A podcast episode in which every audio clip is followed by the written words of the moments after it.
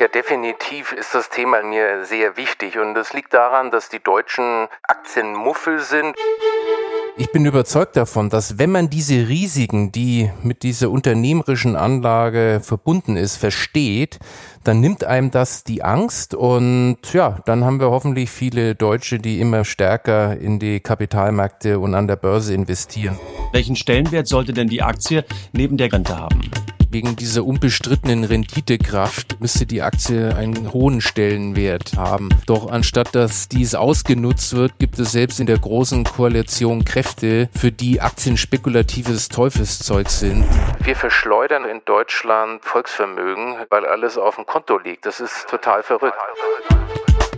Selbst Risiken, die unbedingt vermieden werden sollten, sind eigentlich gar nicht schlecht. Ist das jetzt richtig? Richtig, denn Hey, Strike. gut zugehört.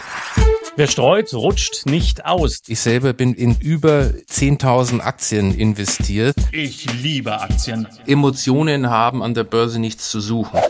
Hast du die wirklich immer im Griff? Ganz ehrlich gesagt, die ersten 33 Jahre in meinem Leben hatte ich sie nicht im Griff. Aber mit zunehmendem Alter, vielleicht muss man da manchmal auch sich ablenken. Ich habe mir jetzt zum Beispiel einfach mal einen Hund gekauft. Was kannst du denn jetzt besonders effizient? Ähm, ja, ich muss mal drüber nachdenken. Soll ich deine Frau fragen? vielleicht besser. Es kommt nicht auf den Börsenpreis an, sondern auf den Marktwert und der bemisst sich an der Anzahl der ausgegebenen Aktien multipliziert mit dem Aktienkurs. Ja, ich merke schon, ähm, das hat sich wirklich nicht ausgezahlt, dass ich nicht studiert habe. Kann ich das also so managen oder brauche ich da quasi meinen Karl? Also einen Karl braucht man immer, aber äh, Spaß beiseite. Die Zusammenfassung ist für mich, dass also keiner dauerhaft schlauer sein kann als der Markt.